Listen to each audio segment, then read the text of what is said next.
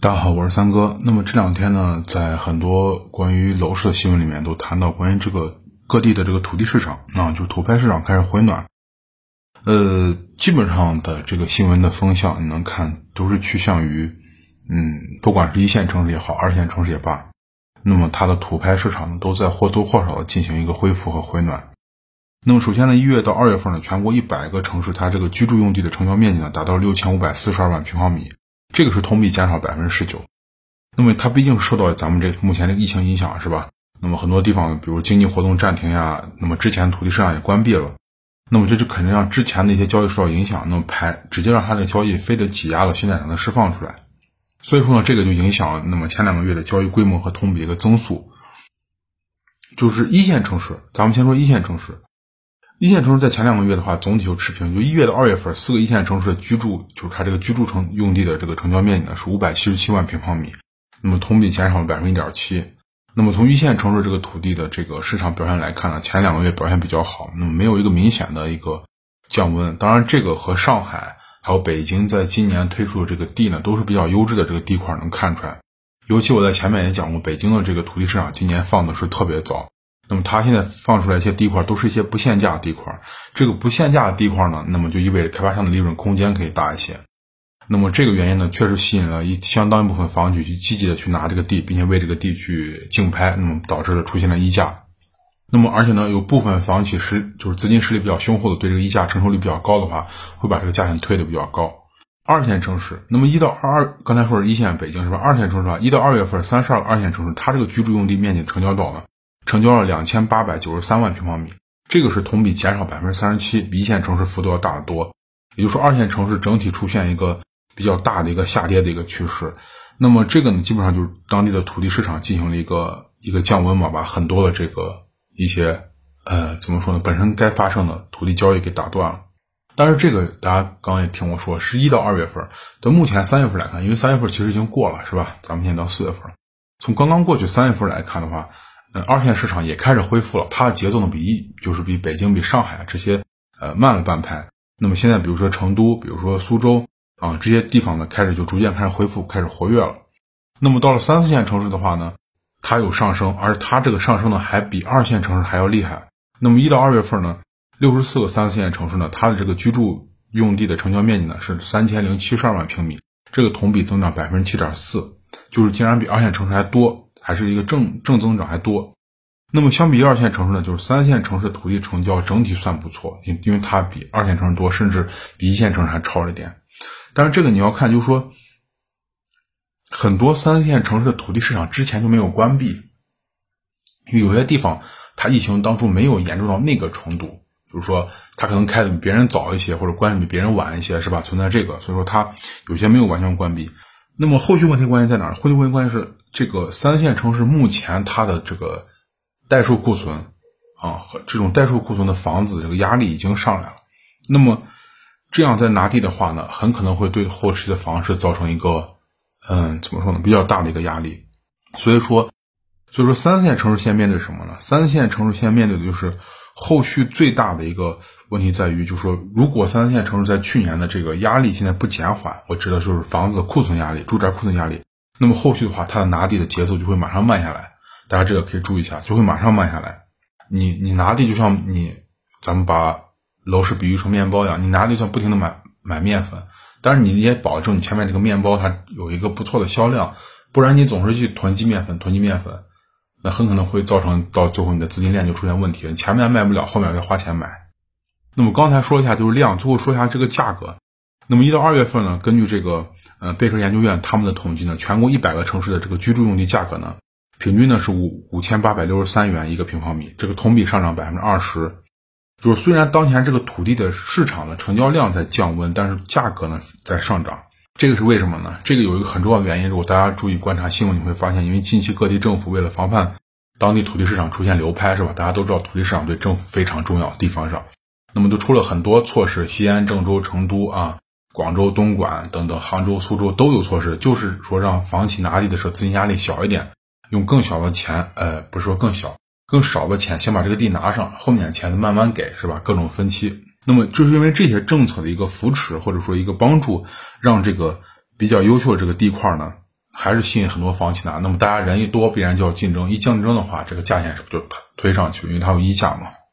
而且呢，呃，一月到二月份的房企的整个这个，呃，怎么说？它的这个发债量，就是它继续发它这个债嘛，发债量的话比较好。那么手头的资金它比较充裕，所以拿地上呢，它出手还是比较大方啊，比较大方。那么四个一线城市，北京、上海、广州、深圳，他们的这个居住用地价格呢，现在是两万两千五百五十元一个平米。那么这个呢，同比上涨百分之四十五，就是说这个能看出来，它这个居住类用地的价格呢出现一个明显的上涨。但是这个呢，大家注意啊，这个和地块的结构有关系。就它现在新推出来这些地块的新一线城市的，呃，不是新一线，一线城市这些地块呢，都是一些近郊区或者是市区的地块，这些地块本来就贵。啊，本来就贵，所以说大家不要听到这个感觉一线城市要涨，这个没有关系啊，它本来就贵，加上本来就稀少又贵，房企的竞争比较激烈，所以价格推的比较高，这个都可以理解。三十二个二线城市，他们的这个居住用地平均价格呢是五千五百元一个平方米，那么这个也同比上涨，这个上涨幅度就小，同比上涨百分之十四，而且呢，如果是相对去年的全年水平来看的话，你会发现这个地价在有一个很轻微的一个怎么说呢？呃，一个下行。这个呢，就和二线城市整个的土地市场降温还是有关系的。那么，当然，二线城市有没有这种高溢价拿地的，也有，后面会讲到。那么，剩下就三线城市了。三线城市六十四个三线城市，他们的用用地价格呢，就住居住用地价格呢是三千零七十一元一个平方米，同比上涨了百分之十二。那么，你会发现，就是你观察这类城市近期的土地价格，它出现了一个嗯很小幅度的一个怎么说一个反弹啊，一个反弹。但是这个反弹呢，会随着三线城市疫情的结束，三线楼市正式打开呢，我认为这个反弹很快会降下去，因为大部分三线城市楼市呢，第一任务是先把库存去掉，然后再谈土地市场的上升。所以就是说呢，刚才我提到二线城市，我刚提到二线城市也有火的，那哪个比较火爆？就是咱前面讲出来这个苏州。那三月二十五号呢，苏州一口气就推出了六块地，那么这六块地呢，一共给苏州拿到了一百二十六点六九亿元，就是土地出让金。那吴中区呢？吴中区呢？它出让了三块呃，相城区呢出让一块高新区呢出让了两块那么这些呢，全是被一些，比如说华润呀，比如说荣信啊、中骏啊这些企业啊，他们拿到啊，金地啊、中粮啊、万科呀、招商啊、荣信啊、中南啊，这大家都能听到这些拿到。那么拿到这个价格呢，全部出现了溢价。比如说，呃，在吴中区的这个依山湖地块是吧？被华润以三十三亿的总价拍下来，这个地呢达到多少？达到一万八千四百八十五元。一个平方米的这个楼面价，它呢出现了百分之十的溢价，那么溢价呢，嗯，不算太高。那另外呢，包括吴中区的这个越西地块呢，它这个经过十二轮的竞价，最终是二十四亿拍下来，那么楼面价达到了一万一万两千八，将近一万三。那么这个溢价呢是百分之十三点六八。那么包括剩下的有还有吴中区的这些啊一些地块有溢价有百分有十三的，高新区的还有溢价有百分之十的。那么有百分之十三的是吧？基本上就是在没有超过百分之呃十五，基本上都没有超过百分之十五，就在百分之十五，然后多数在百分之十、百分之十二、百分之十三这个档位上，呃，来回换。呃，苏州为什么这次能出地这么出的这么顺利，大家抢的这么热烈呢？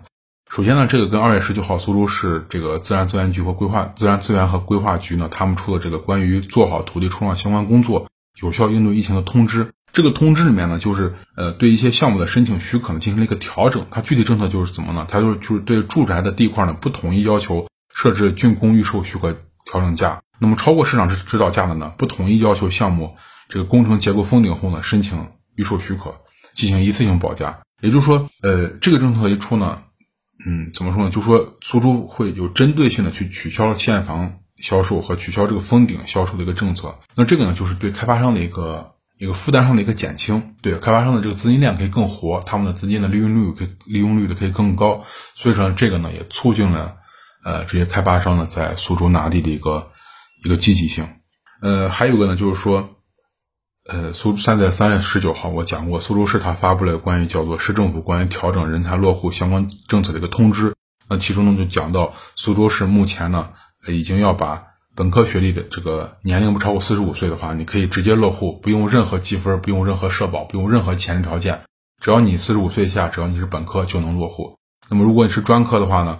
呃，不超过三十五岁，你想落户在苏州也不难。那么你就在苏州交半年社保，只需要六个月，就都落户了，就能落户苏州了。那这个政策呢，和刚才我说的那个对房企压力减轻的政策，这两个政策呢，它会对苏州的这个最近这个呃土地市场热度呢，有一定的推动力。啊，有一定推动力。大家不要认为有这个推动力，苏州的市场就会怎么样，是吧？因为我之前也说过，这个放开人口呃的落户标准呢，肯定会对苏州的市场产生推力，就是楼市的价格，包括楼市的发展。但是这个推力不可能说一下产生，因为你知道，你落户你需要人一个一个人落户进来，对吧？而且你落户进来后，你还需要这个人在这儿，他买房不是说今天落户今天就要买，对吧？那大部分人，我真的准备落户进来以后呢，我也需要工作以后才能买。比如说我半年两还是一年还是两年三年四年五年甚至六年七年都有可能。所以说这个政策不可能立竿见影就见效。现在开发商被政策刺激到，只能说一个预期效果，就是预期到楼苏州后期的楼市会好。呃，苏州可以购买房子人数在变多。如果说苏州一些特殊的盘，比如说最近很多粉丝跟我问过刚需盘，比如说成都的有西安的刚需盘，这个倒挂的现象非常非常严重。如果说涌入苏州的大部分人，他们都是刚需群体啊，我相信其实刚需群体居多，是吧？那他们他们想要的就是纯刚需盘，我不要什么太好的啊小区环境，当然干干净净就可以。我主要需要的是交通便利，呃，有好的轨道交通，那么。房子主要是便宜，这个是最重要的，性价比要高，要便宜，这个永远是第一位。问题是，就是这样的盘，目前在这种二线城市里面推出来的越来越少啊！我不知道开发商是出于什么考虑，是利润问题呢，还是别的什么考虑呢？总之就是导致刚需的这个需求被挤压、被挤的这个道路，可选择的道路会越来越窄。那么这个呢，也可能会造成以后苏州的一些盘的价格的推升的一个潜在因素。不是说盘贵了。而说这个盘少了，需要这个盘人多了，别的开发商都去开发改善型楼盘去了。问题是刚需，它不需要改善型的房子，我只需要一套八九十平方米或者七八十平方米的房子够住就行了。当然你推出来都是一百三四、一百四五，那个房子我根本买不起，对吧？呃，那好，那今天呢就给大家聊一下关于这两天土地市场的一些一些新闻。其实这个热度呢，大家都能刚听我讲了是吧？都是一些特殊原因的，比如说一些地块原因啊，一些呃时间的特殊原因啊，等等等等。所以说这个不能代表房地产就在。报复性的增长，大家不用担心。呃，那么关于更多的和楼市有关的东西呢，你可以在我的微信公众号看我发的文章。那么在微信里面搜索“听三哥说”，就会关注我的公众号了。那么有什么问题呢？你可以在底下直接提问我，文章底下直接提问，我看到会回复你，是吧？如果你问题比较长，或者你长期需要问的话，你可以付费加我的知识星球，都可以。这个也在公众号上找到方法就可以了。呃，那好，那今天呢就先和大家聊到这儿，咱们下期再见，谢谢大家。